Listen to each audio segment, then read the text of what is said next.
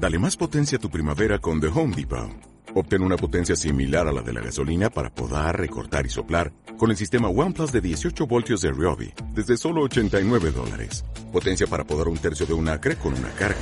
Potencia para recortar el césped que dura hasta dos horas. Y fuerza de soplado de 110 millas por hora.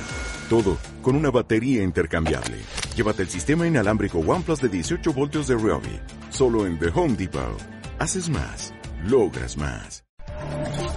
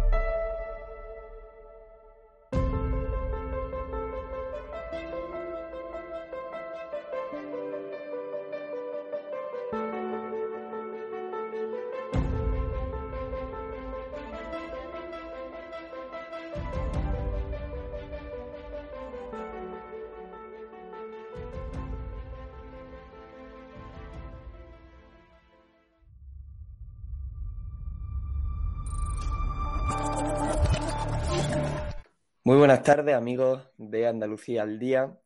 Hoy en un programa, eh, bueno, el tercero que hacemos, habiendo continuado ya sobre todo con, con dos eh, políticos, uno de Vox, otro del Partido Popular, para conocer un poco, hemos conocido aquí lo que son las opiniones en cuanto a uno de los aspectos eh, puede más importantes que han sucedido en los últimos meses seguramente en Andalucía, como son esa no aprobación de los presupuestos y eh, la consecuente convocatoria a elecciones que aún no sabemos fecha exacta, pero que es prácticamente inminente. Y hoy tenemos con nosotros a Rodrigo Alonso, que además de ser portavoz adjunto de eh, Vox en el Parlamento de Andalucía, es también, como le vemos ahí de fondo, secretario general del sindicato eh, Solidaridad. ¿Qué tal está, Rodrigo? Muy buenas tardes, ¿qué tal? ¿Cómo estáis? Y ahí yo quería empezar eh, preguntándote un poco por ese sindicato, ¿no? Que hay mucha gente que aún puede que no tenga claro, es de Vox, no es de Vox, forma parte orgánica de lo que es el partido es simplemente un sindicato que recibe el apoyo eh, del partido. ¿Qué relación tiene lo más exactamente posible el sindicato con lo que es el partido? Bueno, el sindicato Solidaridad eh, es cierto que lo impulsa Vox y el subsecretario general es el portavoz adjunto del grupo parlamentario Vox en Andalucía.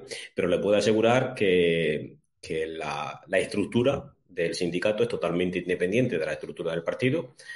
Eh, por dos motivos fundamentales. Una, para, aunque sea impulsado por Vox y esté eh, encabezado por un portavoz adjunto de, Vox, eh, queremos que la, labor que tiene que hacer el sindicato es distinta de la del partido, sobre todo pues para mm, generar ese halo de esperanza que se está generando ya, por otra parte, del sindicalismo en España. Un sindicalismo en el que se había perdido la fe en, él y, un, y, no le faltaba razón porque ahí tiene a, Comisión Obrera y a UGT que lo único que han hecho pues ha sido eh, abandonar a los trabajadores, no representar a los trabajadores, están instalados en, en las subvenciones públicas, son sumisos al gobierno, al gobierno de turno, generalmente de, izquierda, y mientras vivan de las subvenciones públicas, pues lo único que se, eh, que se preocupan es de fomentar y de mantener su eh, estructura, su macroestructura. Darse cuenta que la estructura de UGT Comisión Obrera es propia de una multinacional. Eh, podríamos hablar que son ministerios aparte del, gran volumen de, sedes, de, gente y de todas y cada una de las de bueno, de los, hilos que tienen y que, y que se reestructuran. Y muchas veces por parte de, por parte de la opinión pública o por parte de aquellos que no, que no, le, han, eh, que no le ha gustado que el sindicato Solidaridad salga a la palestra. De hecho, eh, por parte de UGT nos desearon la peor de la suerte y por parte de la patronal, de la COE, Garamendi, pues nos dijo que no era el momento de sacar un sindicato. Claro, están acostumbrados a como, como se suele decir el dicho, ¿no? Yo me lo guiso, yo me lo como. Ellos se juntan, eh, aparente, aparentemente tienen una discrepancia, pero el resultado siempre es el mismo, y es abandonar a los trabajadores y lucrarse en su propia estructura y en su propio, en su propio beneficio. Y sí, es un, es un sindicato que eh, se mueve al margen del partido y que evidentemente pues eh, tenemos nuestra, nuestra, nuestro, bueno, nuestra propia filosofía, nuestro propio proyecto que eh, está más del lado de la ideología de Vox que no del lado de la ideología de la izquierda, incluso del Partido Popular o Ciudadano, eh, que son eh, los que durante tantos años pues, han llevado a la desidia y al, grave problema estructural del mercado de trabajo en España. Y habiendo visto, por ejemplo, en Cataluña, con este acoso que está haciendo por parte de la Generalidad al niño que pidió o bueno, los padres que pidieron para su, para su hijo un mínimo, el mínimo que exige la ley de horas en castellano, que hemos visto como UGT em, asistió, UGT de, allí de Cataluña, a esa manifestación, manifestación lo pongo entre comillas, ¿no? A ese acoso eh, que se hizo a esta familia y eh, cómo eh, ese sindicato, pues de cobrar más o menos de, de la generalidad poco menos de medio millón de euros en 2016, lleva ya más de dos millones, o sea, ha sido un, exponente eh, muy grande del dinero público que ha recibido para estar, evidentemente, a, la orden de lo que son los entes públicos. ¿Cómo se financia Vox? Eh, el sindicato, perdóname, te quería preguntar, para evitar o eh, poder llegar a evitar precisamente esto, que el día de mañana en un en un gobierno o eh, se puedan recibir eh, pues este tipo de chantajes a cambio de dinero, como hemos visto en televisiones, como este caso que acabo de decir de los sindicatos y de eh, mil y una redes clientelares que tiene sobre todo este gobierno social comunista. aquí me gustaría distinguir dos vertientes. Vamos a ver. una es una cuestión ideológica. UGT, Comisión Obrera, eh, se, mostraron a favor del indulto a los golpistas. UGT y Comisión Obrera eh, presumían de, sentarse en la misma mesa que el terrorista Otegui y UGT y Comisión Obrera ahora sale a la calle para, eh, o sea, en favor de eliminar el 25% del español en la, educación catalana. Esto no es una cuestión, a mi, juicio, de una cuestión económica por subvenciones, es una cuestión ideológica. Eh, esto es venderse a la deriva, a la deriva eh, totalitaria y es venderse a lo que ellos quieren, que es no es ni más ni menos que fomentar la destrucción de la unidad de España. Y esto por mucho dinero que te puedan dar es una cuestión ideológica. Eh, nosotros no nos financiamos con subvenciones públicas, nosotros nos financiamos con la cuota de los afiliados y con las donaciones que las personas, bueno, que las personas pues libremente no hacen. Si nosotros llegara el momento que eh, optásemos a alguna subvención, eh, créame que le digo, si le digo que, para nada, para nada, esta cuestión y esa deriva ideológica no iba a estar encima de la mesa, porque en ese momento, en ese momento, seríamos más de lo mismo. Seríamos otro instrumento más del sistema eh, que ha venido a, bueno, pues a aposentarse en la poltrona, a no salir de ella y estar en la sumisión de, aquel que le, de aquel que le paga. Y nos parece un auténtico escándalo y una auténtica vergüenza que UGT y Comisión Obrera les preocupe más salir a la calle para pedir que se elimine el 25% del español en las aulas catalanas y no salga a la calle por, eh, por esa subida de la luz en la que día tras día estamos consiguiendo máximos históricos, por la subida del combustible, por el establecimiento de los peajes, por la subida de, los impuestos, que todo esto está empobreciendo al conjunto de todos los ciudadanos, ya sean parados, ya sean trabajadores, autónomos, jubilados, pero se preocupan, sin embargo, luego de, eh, y venderlo muy bien a bombo y platillo, una subida del salario mínimo interprofesional de 15 euros. Sea, ¿de qué estamos hablando? Estamos hablando de que estos sindicatos no representan, no representan absolutamente a nadie. En todo aquello en lo que participan, se convierte en un auténtico desastre para los trabajadores. Es generar eh, precariedad, es generar miseria, es generar paro y es generar ruina. Esa es la preocupación que tienen los sindicatos de clase hoy en día. Solidaridad viene a hacer frente a eso. Y viene a hacer frente porque creo que estamos en, una, en un momento en que o paramos el declive o al final eh, será demasiado tarde y no podremos mm, recuperar todo aquello que se ha perdido y todo aquello eh, que se ha hundido y que lo han hundido.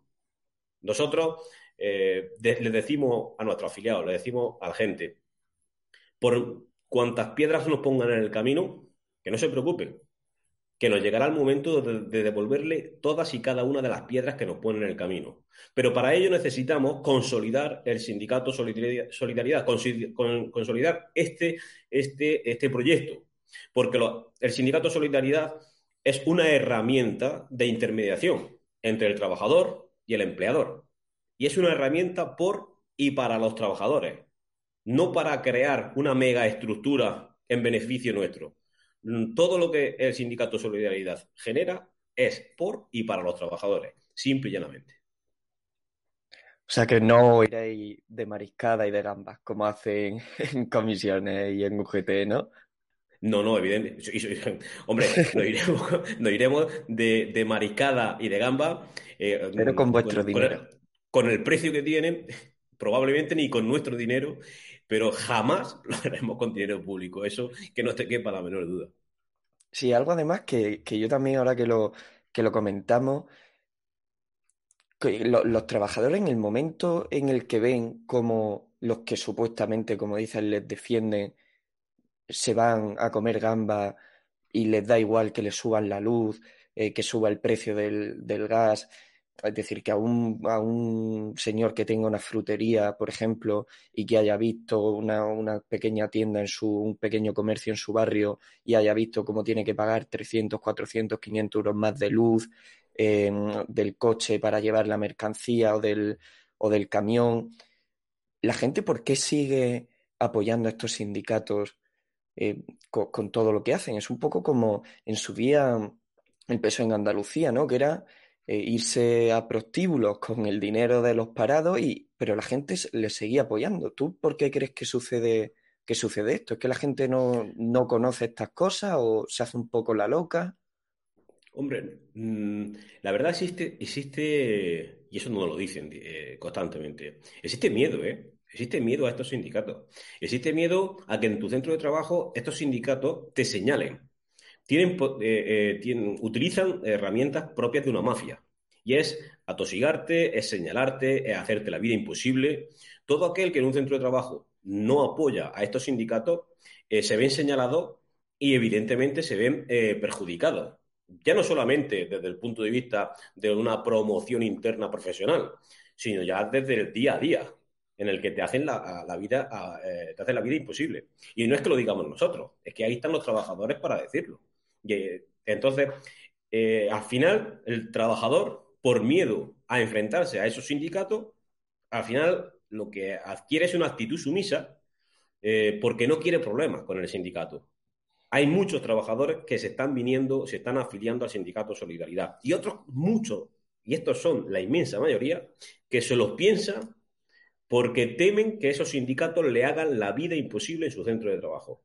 Entonces no quieren significarse, no quieren dar ese paso, no quieren dar ese paso adelante. Nosotros llamamos a la valentía, llamamos a, perder ese miedo, porque vamos a estar detrás de, toda esa amenaza y detrás de ese ninguneo y que tengan muy claro que los, sindicatos de clase que allí donde se dedique a amenazar, a amedrentar o a persuadir de cualquier iniciativa en beneficio de los trabajadores, nos va a tener enfrente, pero nos va a tener enfrente de una manera muy contundente, no como están acostumbrados a que ellos levantan la voz y lo único que obtienen es el silencio. No, si ellos levantan la voz, nosotros levantaremos también la voz, como mínimo al nivel y el tono que lo hacen ellos, porque creo que ya hay que poner pie en pared y hay que hacerles frente, hay que ponerse enfrente de ellos y decirles, no, mire usted, usted se le ha acabado, se le ha acabado el cachondeo que usted tiene con los trabajadores y a usted su chiringuito se le ha terminado.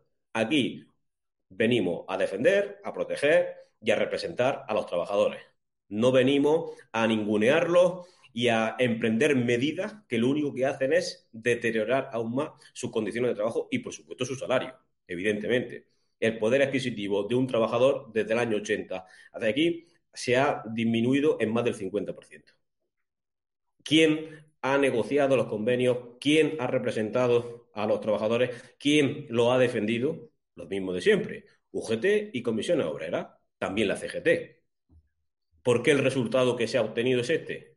Pues precisamente por eso. Solamente le interesa nutrirse en su propio beneficio y mantener su estructura del dinero público y del dinero de todos los españoles.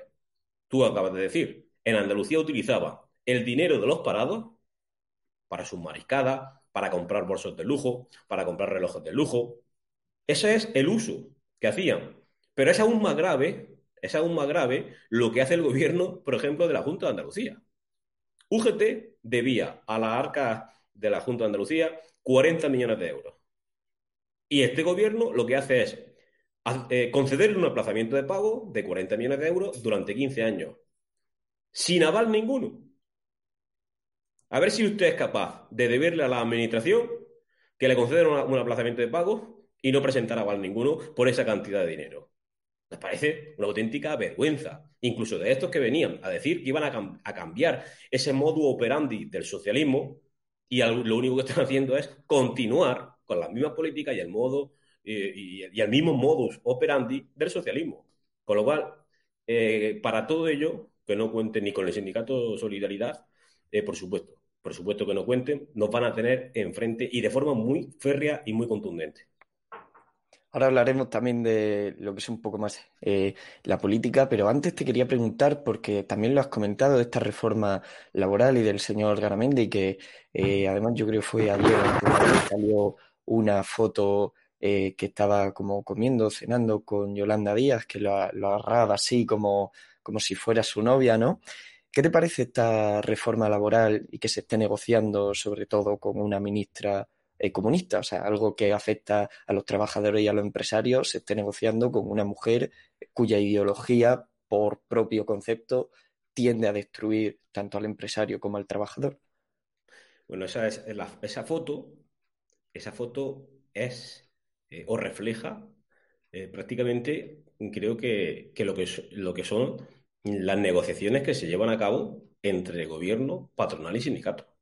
Esa foto del manoseo perpéntico que le hace Yolanda Díaz al presidente de la COE, Antonio Garamendi, bueno, nos parece, es que nos parece auténticamente lamentable. Es de vergüenza. Yo no sé si de los que nos estarán escuchando la han visto la foto, pero yo les invito a que la miren. Es un auténtico escándalo.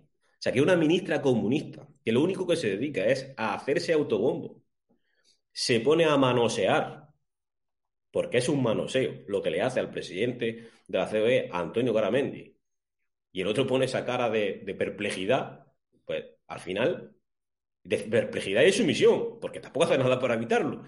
Al final es lo que se encuentra en esas negociaciones de esos convenios. ¿Qué reforma laboral? ¿Qué reforma laboral puede plantear una ministra comunista con unos sindicatos que lo único que quieren es la destrucción de la unidad de España y con un presidente de la COE que no tiene los reaños suficientes para plantarle cara ni a, ni a uno ni a lo otro. Porque supongo que también lo hará en su propio beneficio. No puede salir nunca una reforma laboral que garantice mejorar las condiciones laborales de los trabajadores, ni por supuesto mejorar no su salario, que sí, su poder adquisitivo.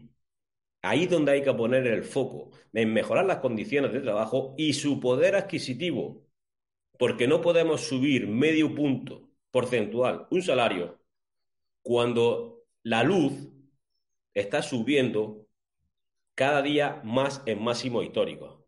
Llenar un depósito de combustible de gasoil cuesta el litro, ahora está en torno a 1,42, 1,45.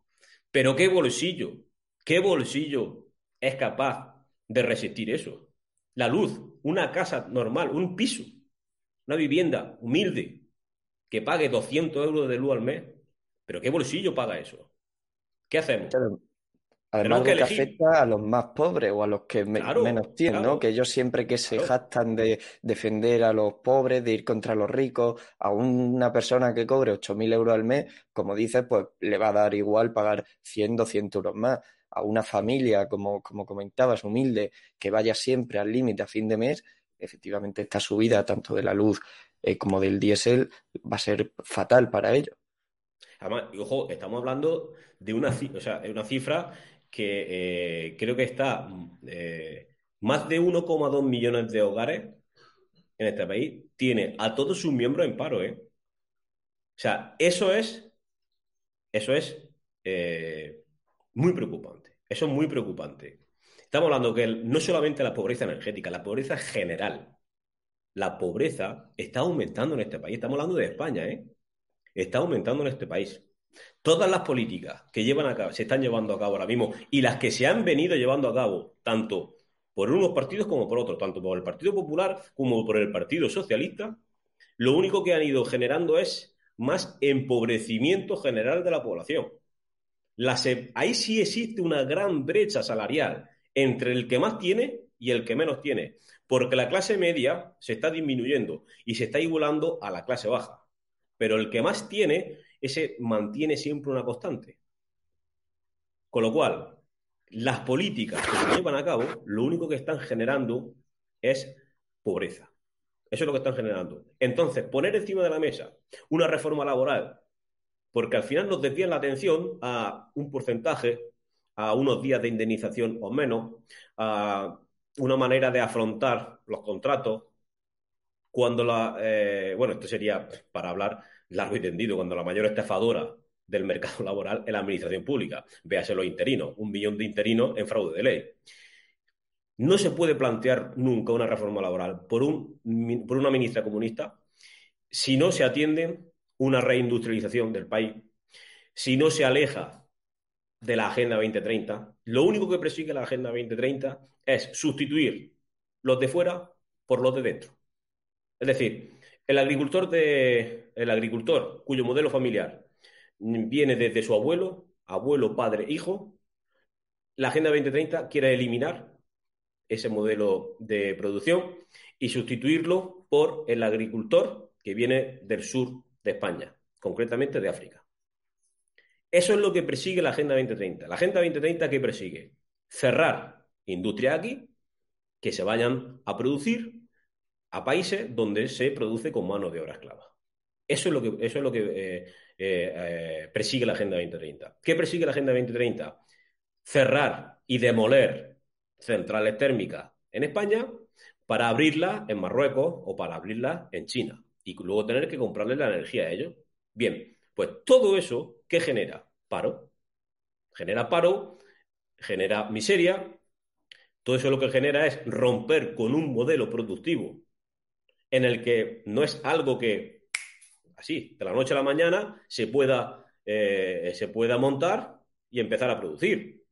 Es decir, estás rompiendo con toda una tendencia productiva de lo último, de las últimas cuatro décadas, para luego tener que implementarlas de nuevo. Y eso no se hace de un día para otro. Eso necesita su tiempo para implementarlo. Con lo cual, ahora mismo estamos en una situación, en una situación tan peligrosa que el devenir de España eh, pasa por alejarse de esas políticas, alejarse de esa Agenda 2030, de esa religión climática, de eso. Viene un, ecologista de despacho, que, un ecologista de despacho no sabe, no, diferencia un limón de una, de una mandarina. Y eso, entonces ellos son los que vienen a decirnos cómo tenemos que cuidar nuestro campo, pero, pero, pero eh, eh, y, lo peor de todo es que los políticos, los políticos le han comprado el mensaje. Pero ¿cómo se puede, cómo se puede ser tan iluso? ¿Cómo va a venir un ecologista de, de despacho que lo único verde que ve desde su ventana es la copa de un seto. Ellos van a, van a venir a decirnos cómo tenemos que producir. Pero si nos dicen, no, ustedes están contaminando. Entonces, el gobierno de aquí, el político de aquí, le dice, pues es verdad, estoy contaminando.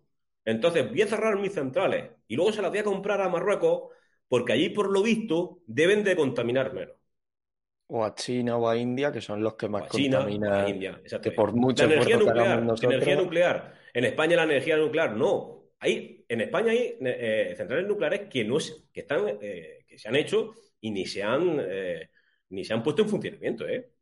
Sin embargo, la energía nuclear se la compramos a Francia. Y, y Francia apuesta ahora por aumentar la construcción de centrales nucleares.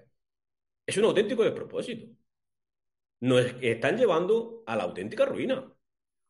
Y, no hay ningún partido, ni, ojo, ningún partido, ningún partido, ni sindicato, ni patronal. Todos ya ponen en su, en su imagen de marca, ya ponen el circulito de la Agenda 2030. Todos están absolutamente abrazados a la Agenda 2030. Y esa Agenda 2030 es la que provoca la subida de la luz, la subida del combustible, el, establecimiento de los peajes, las subidas de impuestos. ¿Por culpa de quién? Por culpa de los gobiernos españoles, de un, de un sino político o de otro, que compran ese mensaje y que eh, obedecen, obedecen sumisamente como lacayos. Y hay que hacerle frente. Claro, esto lo dice y te dice, no, mire usted, usted es un eurófobo. ¿Cómo? No, no, ¿cómo un eurófobo? Yo lo que quiero es lo mejor para la soberanía nacional. Yo lo que quiero es soberanía alimentaria. Yo lo que quiero es soberanía energética. Eso no quiere decir que esté en contra de la Unión Europea, pero ¿quién ha dicho semejante, semejante tontería? Lo que pasa es que como nos salgamos del consenso progre, claro, ya todo, todo lo que sabe salirse del consenso progre, te pueden, eh, te pueden acusar de todo lo que le dé la gana y por supuesto, pues eres, no sé, el, enemigo a batir. Cuando el verdadero enemigo a batir son ellos que mm, con sus políticas están arruinando todo, todo, ¿eh? Todo y cada uno de los sectores de nuestro país. Y eso se traduce en más paro, en más miseria y en más ruina. Ni más ni menos. Consenso progre, además, en el que se incluye o se parece que se quiere incluir el Partido Popular, a excepción tal vez de Ayuso, pero el resto del, Partido Popular está prácticamente vendido a ello. Por eso te quería preguntar, tú también que estás en el Parlamento, un poco referente a esta legislatura y a estos presupuestos, eh, y un poco también desde la vista que tú tienes fuera de lo que es puramente político, como hemos visto por el, por el sindicato. ¿Cómo te parecieron a ti los presupuestos que planteó el Partido Popular y qué te parece que, Vox los haya rechazado? Bueno, los, presupuestos del Partido Popular. El Partido Popular y Ciudadanos en Andalucía eh, se han instalado en, la misma práctica habitual del, del Gobierno de España, que es la autocomplacencia, el autobombo y la publicidad engañosa institucional porque nos, quisieron vender y nos siguen eh, queriendo vender, que son los presupuestos para Andalucía que suponen que Andalucía despegue y que son los presupuestos, eh, son, los más grandes en toda la serie histórica y que son los presupuestos pues, que van a llevar a una recuperación consolidada de Andalucía. Pues le voy a dar, le voy a dar eh, un, pequeño, un pequeño dato que creo que es significativo. Esos presupuestos recogen una partida de ingresos de 942 millones de euros, ¿eh? Ojo, 942 millones de euros. Y esa partida de ingresos es falsa, no existe. Porque hace referencia a un fondo COVID que supuestamente el gobierno siniestro de la nación le va a dar a Andalucía. Y eso es mentira. Con lo cual, están presumiendo de con un presupuesto que va a ser sobre el que se asiente la recuperación en Andalucía y parten, y es que, perdóname que me ría, perdóname que me ría, pero es que ya uno, es que ya, es que ya no, no, ya uno no, sabe ya cómo, cómo, cómo mm, afrontar, eh, cómo afrontar esto, ¿eh? Y, creo que te lo tienes que tomar así porque si no eh, va al final en, detrimento de la, de la, propia salud. Partimos de un presupuesto de con, con un déficit de 942 millones de euros. ¿De qué estamos hablando? ¿Y Vox va a ser partícipe de eso? Jamás. Jamás. Pero ya no, ya no es solo eso que es muy grave. ¿eh? Vox no va a ser partícipe del continuismo de las políticas socialistas en Andalucía. Siguen las mismas leyes, memoria histórica, de género, siguen las mismas prácticas. Los sindicatos, cada vez más dinero. El, em, dinero del empleo, ¿dónde se pone el dinero del empleo? Para generar empleo.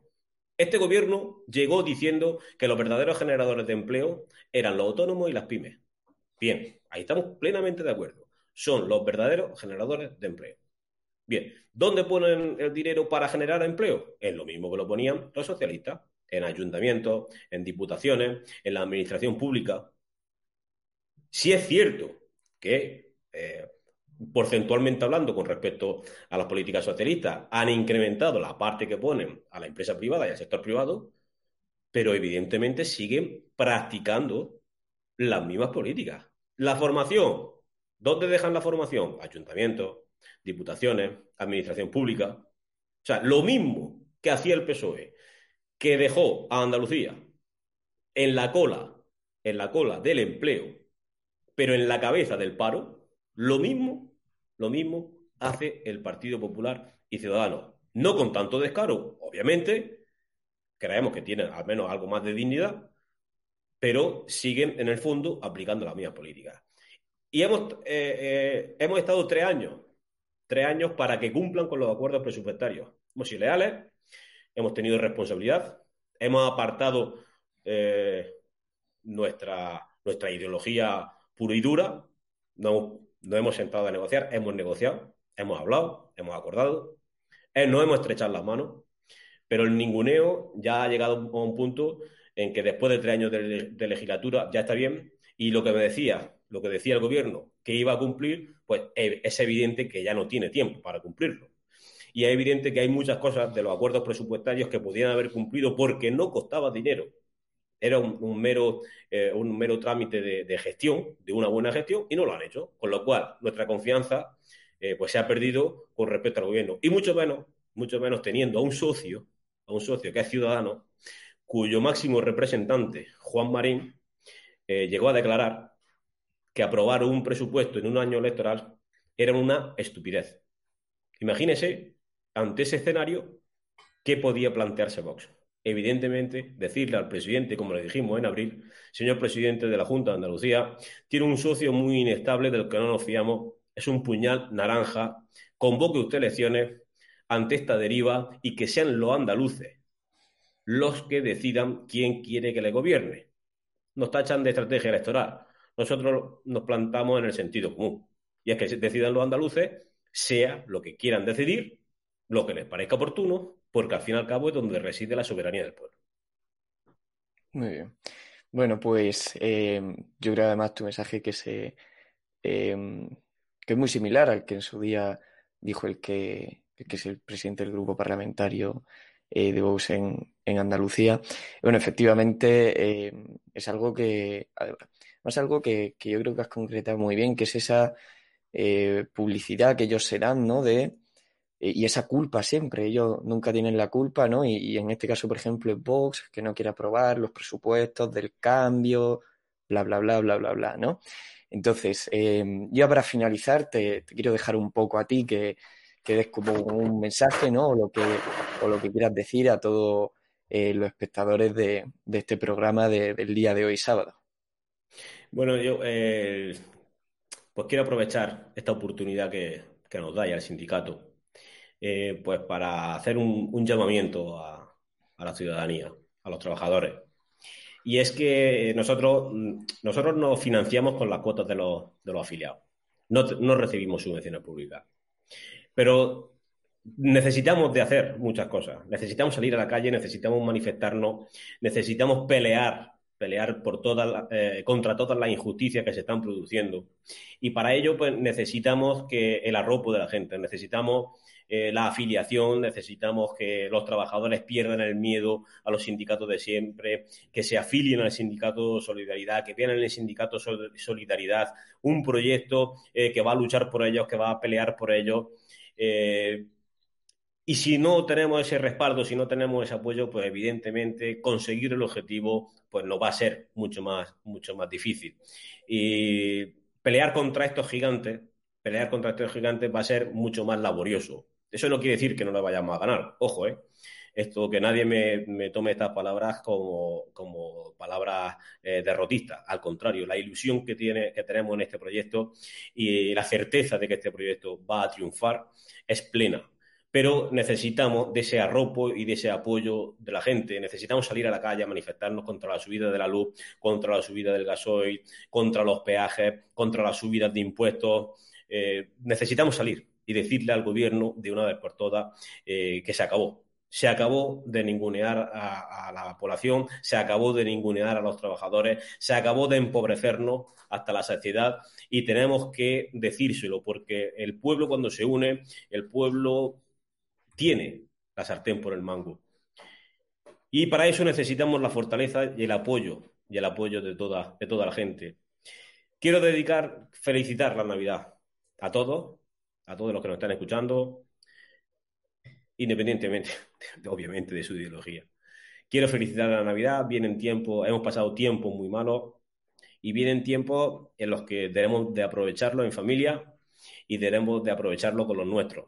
Ahora hemos sacado en el Sindicato Solidaridad, vamos a sacar una campaña animando a que se consuma producto español, porque después de, tanto tiempo, después de tanto tiempo eh, como llevamos padeciendo, y después de, tener a nuestros trabajadores eh, prácticamente abandonados, creemos que apoyando este consumo de producto español, ahora que se acercan estas fechas y que vamos a invitar a nuestra familia a comer en nuestras casas, eh, creemos que apoyando este producto, el consumo de producto español, vamos a hacer un gran favor al sector primario sobre, todo y vamos a hacer un gran favor a nuestros trabajadores. Y también y también ahora que eh, hablamos y le damos tanta importancia como verdaderamente la tiene la salud eh, la única forma de garantizarte consumir un producto de calidad y que sea plenamente seguro desde el punto de vista alimentario pues es consumiendo producto español Así que, pues quiero eh, transmitir este mensaje y, como te digo, felicitaros a todos la Navidad. Pues igualmente para ti y eh, que pases, como bien dice, una, feliz Navidad. Y igualmente también a todos los, que hoy nos han estado viendo. Un saludo a todos y que paséis un buen fin de semana. Gracias. Un saludo.